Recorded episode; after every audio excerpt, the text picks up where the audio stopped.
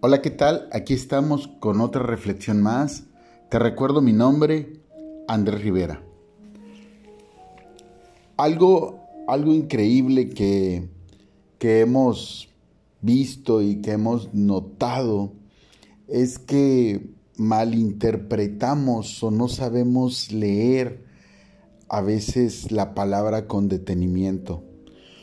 A mí cuando me preguntan cómo leerla o cómo yo les digo que la lean muy lentamente. No es leer un libro de aventuras o una fábula o simplemente un libro de entretenimiento. La palabra yo les recomiendo que la lean muy detenidamente y que se propongan leerla tres, cuatro, siete versículos bien leídos bien meditados, bien escudriñados. ¿Y por qué comento esto? Porque muchas veces eh, nosotros escuchamos la palabra en, no sé, en un, pastor, en un sacerdote, en un líder, en un ministerio, como le quieras llamar pero de alguien que, lee la palabra y escuchamos la palabra hermano. Y andamos por todo mundo, por todos lados derramando aparentemente la doctrina de Dios con los hermanos, con los hermanos de que no conocemos, con los hermanos que no creen en Cristo. Y los que creen en Cristo, los que están con nosotros en, en la congregación, en la iglesia, en nuestra propia casa que comparten la palabra, a veces andamos raspados, a veces andamos eh, groseros, criticones con ellos mismos, los juzgamos, nos andamos metiendo y sacando opiniones que nada que ver.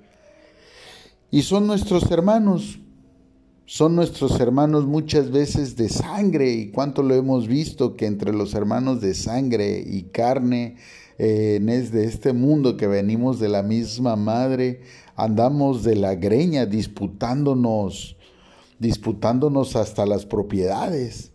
Y cuando son hermanos de la iglesia porque somos hijos de la misma palabra creemos en el mismo rey de reyes y señor de señores de igual forma, andamos dando opiniones incorrectas y a veces hacemos eh, buffet de ovejas y hacemos tacos de pastor. Nos gusta mucho ser candil de la calle y oscuridad de nuestra casa. Y la palabra es muy clara cuando dice en el versículo 9 del capítulo 2, de Primera de Juan. El que dice que está en la luz y aborrece a su hermano, está todavía en tinieblas. El que ama a su hermano, pues permanece en la luz y en él no hay tropiezo. Pero el que aborrece a su hermano no está en tinieblas y anda en tinieblas y no sabe a dónde va, porque las tinieblas no le han cegado los ojos. Amén. ¿Cómo andas con tu hermano? ¿Cómo andas con tu hermano de la congregación? ¿Cómo andas con tu hermano que comparte el amor por Cristo? Ese es tu primer pueblo. No puede ser piedra de tropiezo de aquel que está buscando de la palabra. Y te invito a que busques ese versículo para que veas con quiénes somos piedra de tropiezo. Y la palabra te lo dice. En él no hay tropiezo cuando ama a su hermano. Es decir, que no te vuelves piedra de tropiezo de aquel que está buscando de la palabra. Pero no, no lo logramos ver. Y a veces hasta la que está danzando, alabando, la criticamos, ay, mira, qué mal movimiento, ay, no sé por qué hizo eso, ay, no, no, nada que ver. cuando la que está bailando ni en cuenta, ella está enfocada en hacer su alabanza con el baile a Dios. Ay, pero mira ese líder, ay, cómo ese líder está haciendo eso.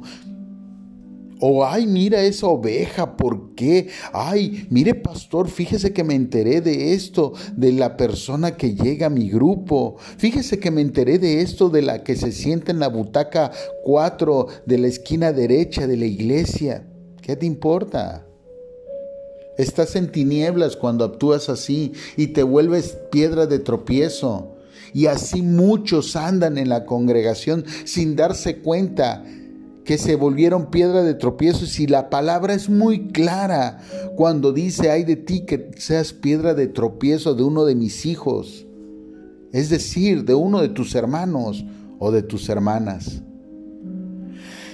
Debemos de entender que la palabra, la palabra es clara, pero los que no somos o entendemos claramente porque andamos ciegos, porque andamos en tinieblas, porque no vemos la luz, somos nosotros mismos. Nosotros mismos que revolvemos y no entendemos. Y va para todos. Va para también aquellos pastores que critican a sus mismos hermanos pastores. Porque aparentemente ellos son los únicos que tienen la verdad. Ellos son los únicos que tienen la razón. Ellos son los únicos que Dios le habla. Mentira. Dios le habla a quien Él quiere. Y si Él permite algo de alguien que está compartiendo, Él sabe por qué. O ahora también juzgamos los permisos de Dios? Ahora también señalamos que Dios está mal. Hermano, tu hermano es aquel que comparte esa misma creencia que tú. Dejemos de criticar, dejemos de destruirnos entre nosotros mismos. El cuerpo de Cristo es uno solo. Y el cuerpo de Cristo no es una congregación, no es una iglesia. El cuerpo de Cristo es todos aquellos que creen en Cristo, todos. Si alguien lo hace de forma incorrecta, es problema entre esa persona y Cristo.